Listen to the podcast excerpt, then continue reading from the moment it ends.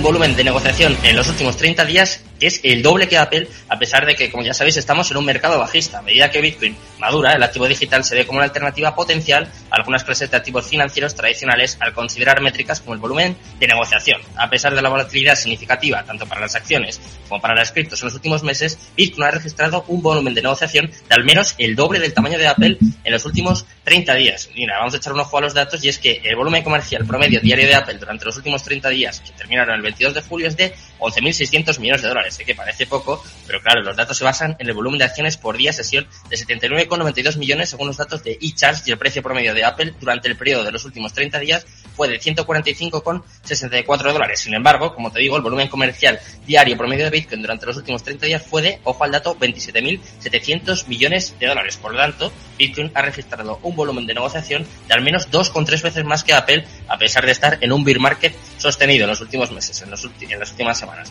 Vamos con la siguiente noticia. En este caso vamos a hablar de Barclays, que ha invertido millones de dólares en la empresa de custodia de criptomonedas. En concreto, el proveedor global de servicios financieros Barclays anunció que comprará una participación multimillonaria en la empresa de criptomonedas Copper. Barclays, con sede en Londres, invertirá algunos millones de dólares en la compañía como parte de una nueva ronda de financiación para Copper Technologies, una empresa suiza que se completará en días, según dicen las fuentes de Londres. Un portavoz de Copper, sin embargo, se le va a comentar mientras la ronda de financiación está en curso. Esta firma brinda, entre otros servicios, servicios de custodia, broker principal y liquidación a inversores institucionales en criptomonedas. Además, la empresa presta servicios a más de 400 clientes, incluidos traders, oficinas familiares y fondos de criptomonedas. Vamos con la siguiente noticia del día. En este caso vamos a hablar de Tether y Bitfinex, que han lanzado la plataforma P2P Whole Punch, eh, que incluye Lightning Network y micropagos con USDT. Tether y Bitfinex han trabajado conjuntamente con Hypercore, un protocolo de peer-to-peer para desarrollar Whole Punch, una plataforma para poder crear aplicaciones dedicadas a la P2P.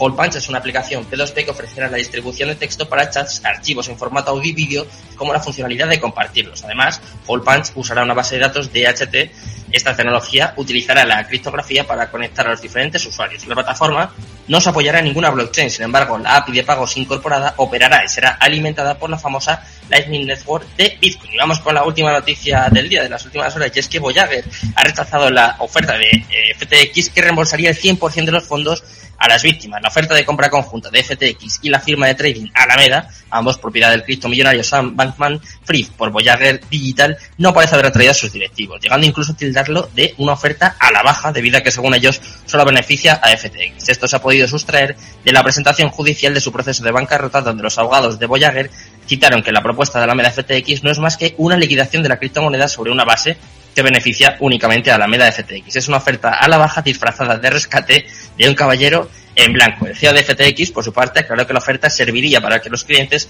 obtuviesen gran parte de sus fondos, exclamando que se utilice el 100% de los fondos restantes para subsanar el daño realizado a sus clientes. Como ya sabéis, sucedió algo muy parecido aquí con Together en la última semana y parece que no, no son capaces de ponerse de acuerdo en las empresas cripto, sobre todo para beneficiar a sus clientes, que al final es lo más importante. Nosotros sí que nos ponemos de acuerdo porque llega el momento más importante del programa, así que venga, empezamos ya la entrevista del día.